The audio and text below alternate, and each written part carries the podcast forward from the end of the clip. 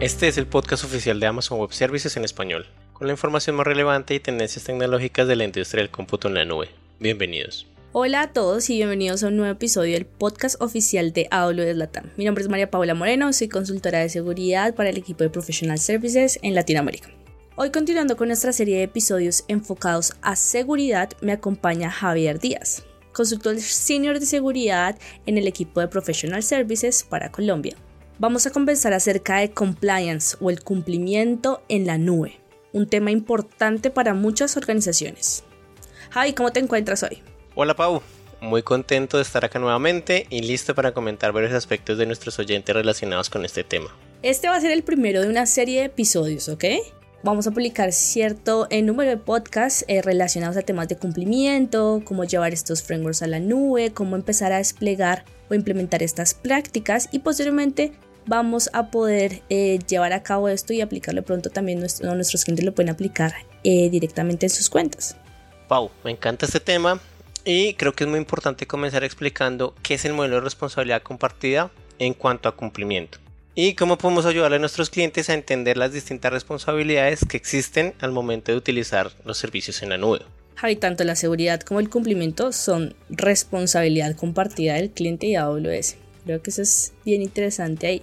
Y el modelo de responsabilidad compartida, si bien es conocido por varios de nuestros oyentes, eh, busca principalmente aliviar esa carga relacionada con la operación de ciertos parámetros de seguridad, eh, quitarle esa carga al cliente y finalmente pues darle esa responsabilidad a AWS dependiendo pues por ejemplo del servicio y la funcionalidad que estamos llevando a cabo.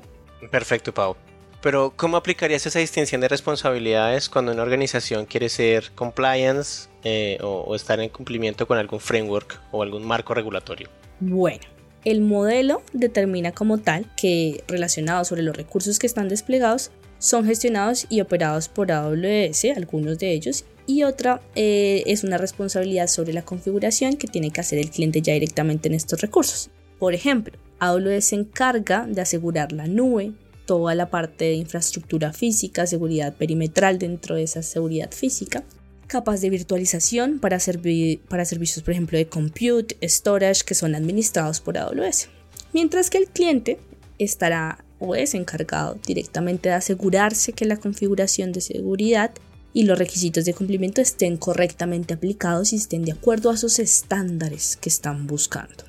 Todos los temas como configuraciones de cifrado ya empezamos a hablar protección de datos en tránsito, cómo vamos a gestionar los sistemas operativos, cómo se van a hacer a, parchar estos sistemas operativos en caso de que AWS no sea el responsable. Eh, la gestión de acceso directamente a los recursos. Estas son las responsabilidades que va a tener el cliente. Ya dependiendo del, del framework, por ejemplo, muy utilizados todo el marco de seguridad de NIST o ISO, tienen varios requerimientos y es importante también evidenciar cómo esos requerimientos se van a aplicar esos recursos en la nube. Ok, Pau, vamos, vamos entendiendo. Pero si te parece, hagamos un ejemplo para que quede mucho más claro. Hagamos de cuenta que yo soy el encargado de seguridad de una organización que ofrece productos financieros. ¿Listo? Mm, la mayor parte de estas organizaciones tienen como requerimiento cumplir con requisitos de PCI DSS para poder ofrecer estos servicios transaccionales manejando eh, datos de tarjetas de crédito, por ejemplo. Y mm, en, esta organización ejemplo, los servicios están desplegados en AWS. Puede ser en EC2, contenedores, Kubernetes, como lo hayan definido. Con esto en mente podemos comenzar a diferenciar las responsabilidades. Claramente no vamos a, a ver requerimiento por requerimiento por nuestro tema de tiempo, pero lo podemos hacer de forma general.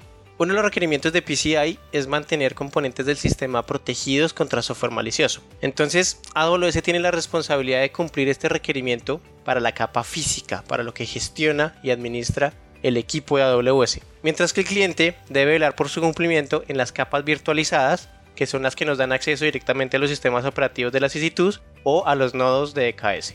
Exactamente, Javi. En este caso está interesante, o bueno, sigamos ahí con, el ejemplo que estás montando, directamente sobre las tarjetas de crédito, ¿no? Y, PCI es que busca ese cumplimiento sobre un ambiente enfocado a proteger este, este tipo de información. AWS se va a encargar de garantizar que nadie tenga acceso a elementos físicos eh, donde, están, donde se está almacenando este tipo de información, a los servidores, digamos, que alojan esto y también se va a garantizar que estos recursos estén correctamente aislados de la demás infraestructura desplegada de los data centers. mientras que como el cliente ya es quien debe diseñar ese ambiente donde va a operar todo este sistema, los servicios que va a utilizar, por ejemplo, si va a utilizar una base de datos o un S3, los logs, todos los requerimientos y estas decisiones las va a tomar el cliente finalmente o por ejemplo también todo el tipo de eh, control de acceso a través de IAM o IAM Identity Center.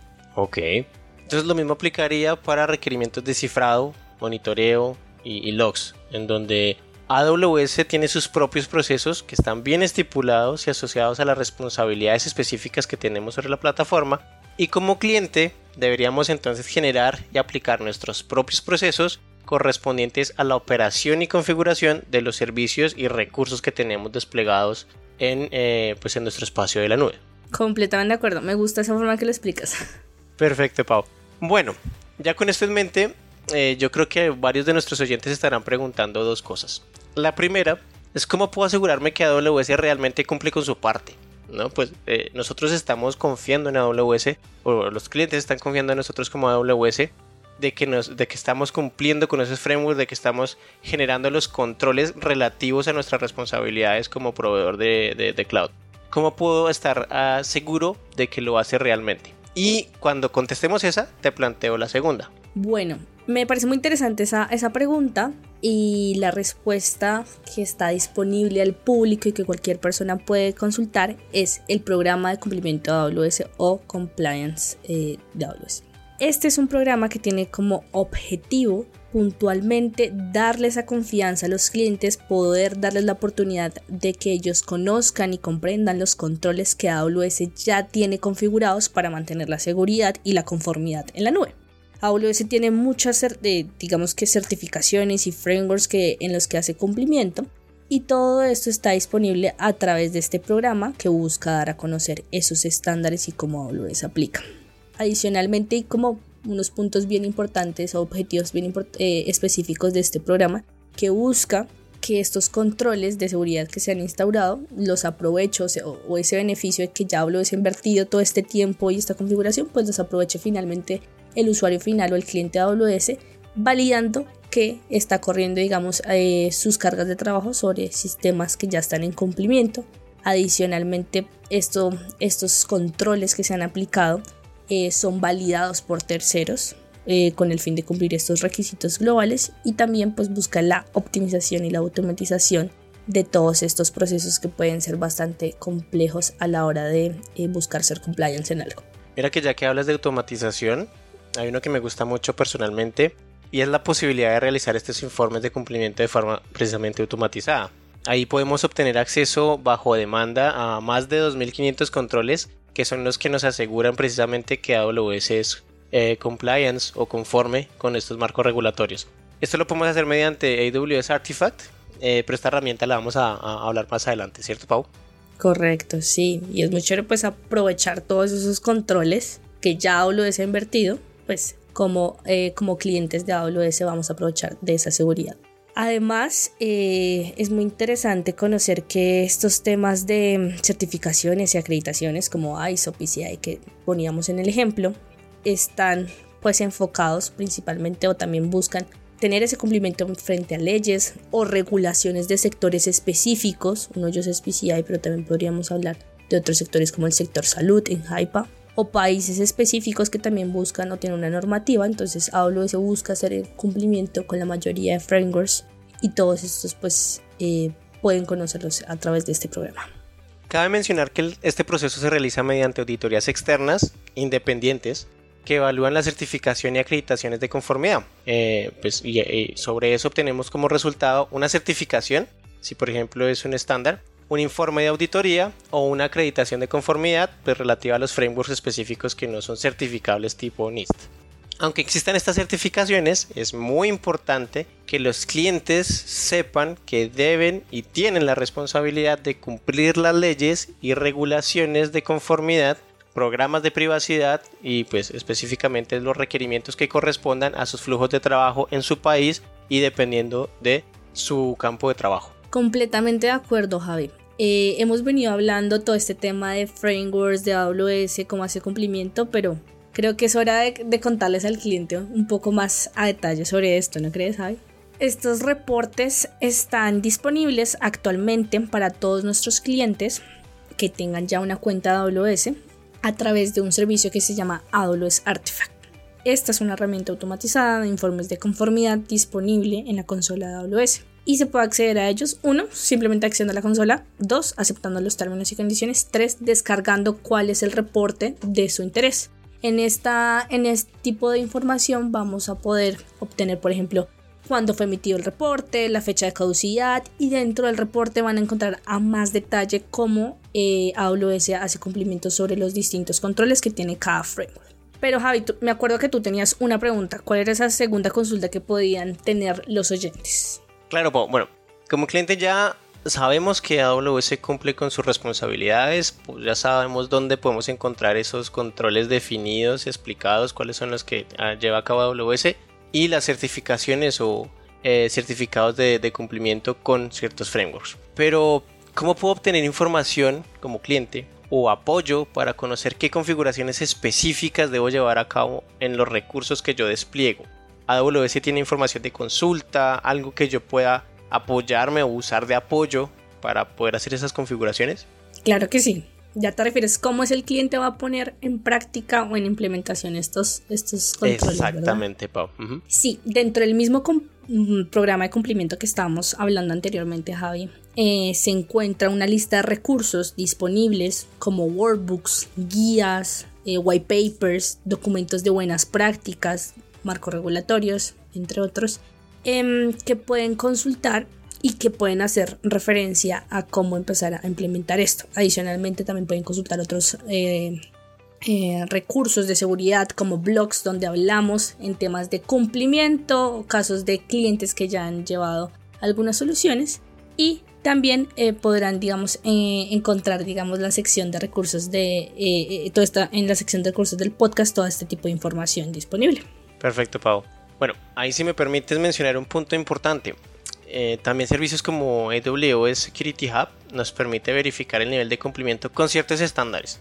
No todos los que podemos encontrar en la documentación, pero entre ellos podemos ver PCI, eh, CIS y podemos ver un porcentaje de nivel de cumplimiento de cuáles son los hallazgos que debemos remediar, cuál es precisamente la causa de ese hallazgo y sobre todo nos entrega información, nos enlaza a ciertos, eh, a, ciertos sitios en donde podemos encontrar información específica de cada uno para entender eh, las acciones correctivas de, de, estos findings.